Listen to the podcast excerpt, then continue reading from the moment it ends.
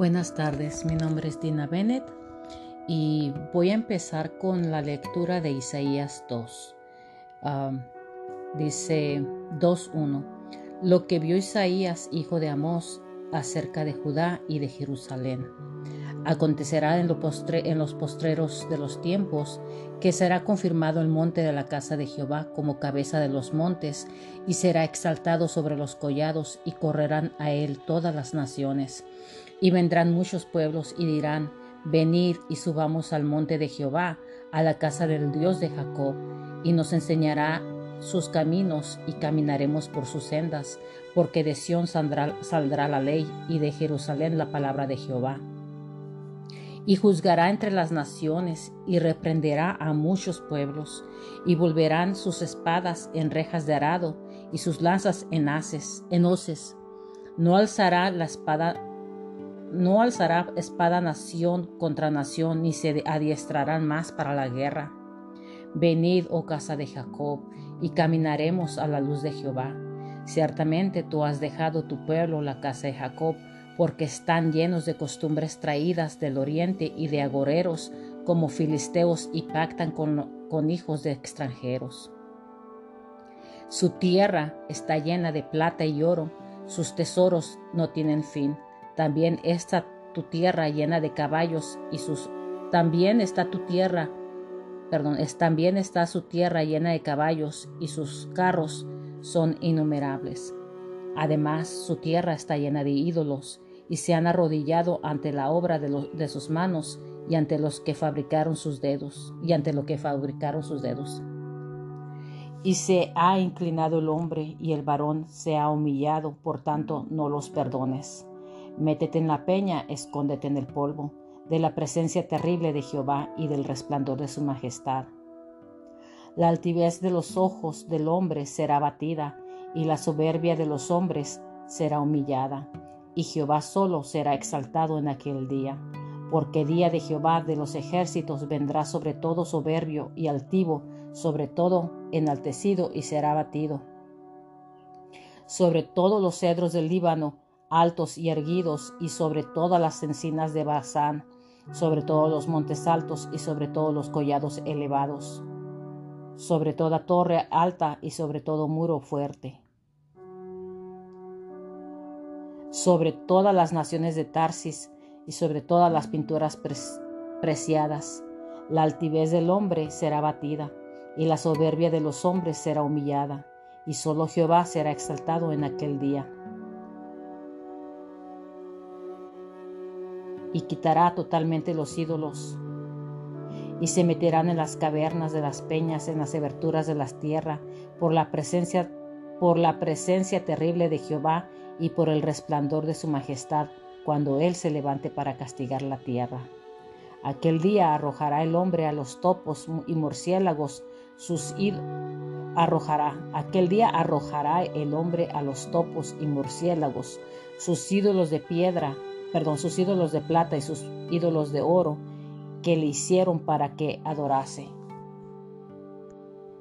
Empezamos con los comentarios. La esperanza del reinado del Mesías. Una palabra acerca de Judá y Jerusalén. La palabra que vio Isaías, hijo de Amós, acerca de Judá y Jerusalén. Esto, esto le fue revelado a Isaías en una especie de visión porque esta fue una palabra que él vio. Esta profecía, que continúa hasta Isaías 4, está dirigida hacia el reino del sur de Judá y su capital, Jerusalén. Isaías 2 del 1 al 3 se repite en Miqueas 4 del 1 al 3. Dado que Isaías y Miqueas fueron profetas contemporáneos, no es sorprendente que el mismo Espíritu del Señor pudiera dar a estos dos profetas la misma palabra para establecer y enfatizar su, su palabra. Y sucederá en los últimos días que el monte de la casa del Señor se asentará sobre la cumbre de los montes y será exaltado sobre los collados y todas las naciones acudirán a él. Mucha gente vendrá y dirá, venid y subamos al monte de Jehová, a la casa del Dios de Jacob.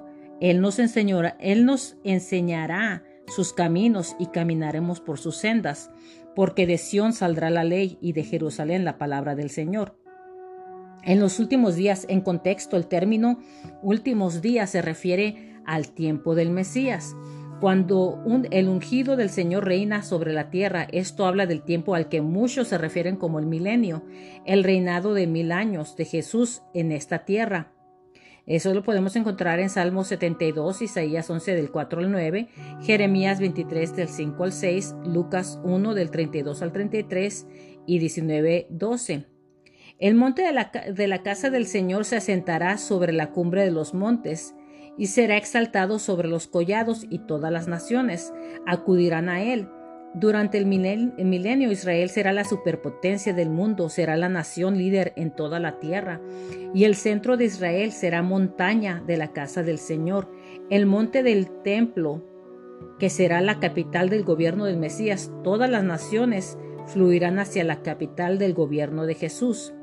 Venid, vayamos al monte del Señor, Él nos enseñará sus caminos y caminaremos por sus sendas. Durante el milenio los ciudadanos de la tierra reconocerán y se someterán al señorío de Jesús. Será un tiempo de justicia impuesta perfectamente administrada en esta tierra. La naturaleza pacífica del reinado del Mesías. Juzgará entre las naciones y reprenderá a muchos pueblos convertirán sus espadas en rejas de arado y sus lanzas en podadoras. No alzará espada nación contra nación y se adiestrarán más para la guerra. Convertirán sus espadas en rejas de arado y sus lanzas en podaderas. Podaderas, sí.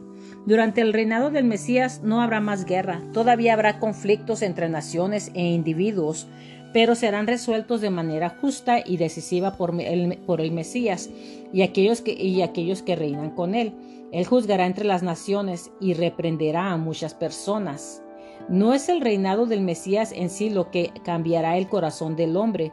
Los ciudadanos de la tierra todavía necesitarán confiar en Jesús y su obra en su nombre para, para su salvación personal durante el milenio pero la guerra y los conflictos armados no serán tolerados. No, alzará espada nación contra nación, ni aprenderá más la guerra. Es importante ver que esta no es la paz de la capitulación, esta es la paz de la justicia impuesta. No hay más guerra ni más necesidad de espadas y lanzas, así que, ¿por qué no convertirlas en rejas de arado y podaderas? Pero no hay más guerra porque hay un nuevo gobernante en la tierra, Jesucristo. El Salmos 2.9 nos dice lo que el Mesías hará con los, con los desobedientes en ese día. Los quebrantarás con vara de hierro, los harás pedazos como vasija de alfarero. Anhelamos el día en que ya no haya necesidad de un presupuesto militar, cuando el dinero destinado a armas y ejércitos pueda destinarse a escuelas y parques, pero solo estamos seguros de hacerlo cuando el Mesías, reina entre nosotros. Los hombres anhelan la paz, pero no reconocerán la, la, desesperanza de sus propios esfuerzos para lograrla. Solo cuando la palabra del Señor salga de Jerusalén, cuando Él mismo esté reinando sobre las naciones, vendrá la paz duradera. La amenaza del juicio venidero, un ruego para caminar a la luz del Señor. Venid casa de Jacob y caminemos a la luz del Señor. Después de pintar la imagen de la gloria del reinado del Mesías, Isaías desafía a Judá, casa de Jacob, a vivir en el reinado del Mesías ahora mismo. Para caminar en la luz del Señor significa para ordenar su vida. Después de la verdad de Dios y los caminos de Dios, puede, puede que falten muchos años para el reinado final del Mesías, pero Jesús puede reinar en nuestras vidas, en nuestras mentes y en nuestros corazones ahora mismo. No tenemos que esperar a que la justicia impuesta del milenio tenga la bendición de la justicia de Jesús en nuestras vidas ahora mismo. No tenemos que esperar a que la justicia impuesta del milenio tenga la bendición de la justicia de Jesús en nuestras vidas ahora mismo. Para caminar en la luz del Señor significa que disfrute de las bendiciones del reino del Mesías en este momento. No tienes que vivir en una vida cristiana oscura, deprimente y desanimada. Puedes caminar a la luz del Señor. ¿Qué es lo que te deprime, que trae oscuridad a tu vida? ¿Qué se puede comparar con la luz del Señor? Es la oscuridad del ataque espiritual de los amigos infieles de las malas circunstancias, de la vergüenza, de la culpa, de algo más grande que la luz del Señor? Creemos que no. ¿Sabes qué? Si fueras a Australia en un barco, en un buen barco, en un buen estado, llegarías allí incluso si siempre te tumbaras en la bodega entre el equipaje y las ratas. Pero me gustaría ir en una primera cabina de clase y no veo por qué tú y yo, si vamos al cielo, no deberíamos ir, no si vamos al cielo, no deberíamos de ir en primera clase. Eso lo dice Spurgeon. Isaías 2 del 6 al 9. Los pecados que impiden que Judá camine a la luz del Señor porque has abandonado tu pueblo, la casa de Jacob, por estar lleno de caminos orientales, que son agoreros como los filisteos, que están satisfechos con los hijos de los extranjeros. Su tierra también está llena de plata y oro, y sus tesoros no tienen fin. Su tierra también está llena de caballos, y sus carros no tienen fin. Su tierra también está llena de ídolos, adoran la obra de, de sus propias manos lo que han hecho sus propios dedos, la gente se inclina y cada uno se humilla. Por tanto, no los perdones. Estos están llenos de caminos orientales, son adivinos como los filisteos, se complacen con los hijos de extranjeros. Judá había permitido que los dioses falsos de los extranjeros cautivaran su, atención. Esta no fue una declaración anti-inmigrante, Dios no está en contra de las culturas y costumbres de otros pueblos, excepto donde estas costumbres y culturas honran y adoran a, dioses falsos. Quizás en nombre de la diversidad, los líderes y el pueblo de Judá estaban permitiendo la adoración de dioses falsos. Su tierra también está llena de plata y oro. Judá había permitido que los dioses falsos de la riqueza y el materialismo cautivaran su atención debido a que Judá estaba en, una época de prosperidad económica, llena de plata y oro, sin fin para sus tesoros, llena de caballos, sin fin para sus carros, eran mucho más propensos a la idolatría económica. Esta no fue una declaración en contra de la riqueza. Dios no está en contra de la riqueza y las riquezas, y puede optar por bendecir a, algunos con recursos importantes esta es una reprimenda del amor a las riquezas y toda confianza en las riquezas. También su tierra está llena de ídolos. Judá había permitido que los ídolos cautivaran su atención, debido a que todos tienen una tendencia innata a adorarse a sí mismos, la obra de sus propias manos, lo que han hecho sus propios dedos. Estamos tentados a adorar lo que hemos hecho y logrado en lugar de adorar a aquel que nos creó. Esta no fue una declaración en contra del trabajo. Dios quiere que trabajemos duro y demostremos el trabajo de nuestras propias manos y que veamos los logros que han logrado nuestros propios dedos. Esta es una reprimenda de la adoración de lo que hemos hecho y lo que, de lo que hemos hecho. La gente se inclina y cada uno se humilla. Había mucha adoración. Se inclinaban en Judá y mucha gente se humillaba, simplemente adoraban las cosas incorrectas y se humillaban ante las cosas incorrectas. Sabemos inclinarnos, sabemos humillarnos, simplemente no nos resulta fácil dirigirlo correctamente hacia el Señor. Estamos más que felices de postrarnos y humillarnos por algo de nuestra elección, pero a menudo nos resulta difícil hacerlo por el Señor. La aplicación es aleccionadora por lo tanto, no los perdones. Su adoración a, sus dioses extranjeros, riquezas e ídolos era sincera, porque puede haber sido ennoblecedor o útil para la sociedad, pero rechazo, pero rechazo al Señor Dios y por tanto, pero rechazó al Señor Dios y por tanto fue imperdonable. Entre la roca, entra en la roca y escóndete en el polvo del terror del Señor y de la gloria de su majestad. La altivez de los hombres se humillará, la altivez de los hombres se humillará, y solo el Señor será exaltado en aquel día, porque el día del Señor de los ejércitos vendrá sobre todo soberbio y altivo, sobre todo enaltecido y, y será abatido sobre todos los cedros del Líbano, que son altos y erguidos, y sobre todas las encinas de Basán, sobre todas las montañas altas y sobre todas las colinas que son levantado, sobre cada torre alta y sobre cada muralla fortificada, sobre cada todas las naves de Tarsis y sobre todas las hermosas balandras. La altivez del hombre será batida y la altivez de los hombres será batida. Solo el Señor será exaltado en aquel día, pero los ídolos abolirá, abolirá por completo, entrarán en las cavidades de las rocas y en las cuevas de la tierra del terror del Señor y de la gloria de su majestad cuando se levante para sacudir la tierra con fuerza. En aquel día el hombre desachará sus ídolos de plata y, sus ídolos de oro, que ellos hicieron cada uno para adorar a sí, mismos, a los topos y murciélagos, para ir a las hendiduras de las rocas y a los peñascos de las escarpadas, del terror del Señor y la gloria de su majestad, cuando se levante para sacudir la tierra con fuerza, apartaos de un hombre así, cuyo aliento está en su nariz, ¿Por qué? ¿De qué cuenta? El comienzo del capítulo describe la gloria del reinado del Mesías, Isaías 2 del 1 al 4.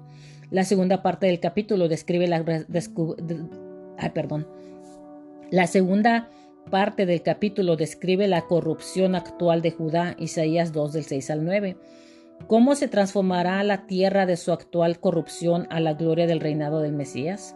sucederá por la victoria del Mesías en el día del Señor de los ejércitos. El término, el término día del Señor, usado más de 25 veces en la Biblia, no necesariamente se refiere a un día específico.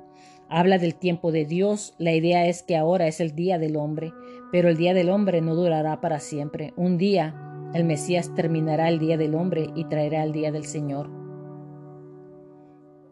En el día del Señor, los hombres serán aterrorizados. Entre, entra en la roca y escóndete en el polvo del terror del Señor y de la gloria de su majestad. En el día del Señor los hombres serán humillados. La mirada altiva del hombre se humillará. La, la altivez de los hombres se humillará y el Señor solo será exaltado en ese día. En ese día no habrá más idolatría, solo el Señor será exaltado. En ese día Dios será glorificado y todos verán el terror del Señor y la gloria de su majestad. La torre alta, la muralla fortificada, los barcos de Tarsis y las hermosas balandras son expresiones de la altivez y la altivez de los hombres.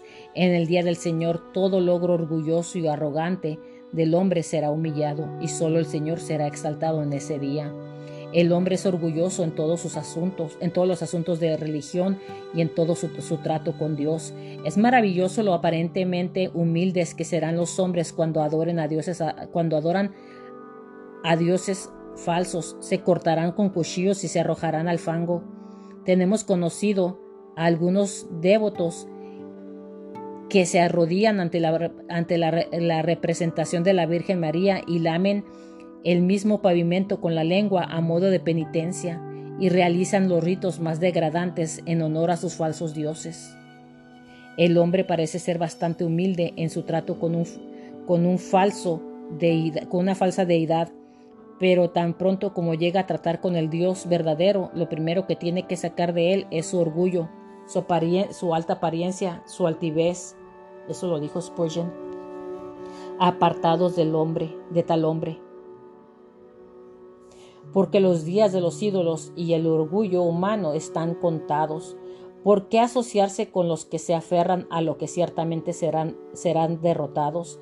Deberíamos ver que tales hombres no tienen en cuenta y en cambio no tienen en cuenta y en cambio caminan a caminar hacia la, a la luz del Señor. Qué extraño pecado nosotros, hacernos dar más cuenta a los hombres que solo pueden contener la respiración tanto como sus narices pueden contener, quienes dependen de cada aliento para vivir, que al Señor Dios que sacudirá poderosamente la tierra, simplemente tiene sentido para nosotros honrar y obedecer a Dios que seguir a los hombres al pecado. ¿De qué cuenta? Si los hombres son solo hombres, ¿por qué prestamos tanta atención a las opiniones de los hombres? ¿Por qué elevarse tanto ante los elogios de los hombres y rebajarse tanto ante la desaprobación? Tenemos algo, alguien mejor por lo, por que vivir.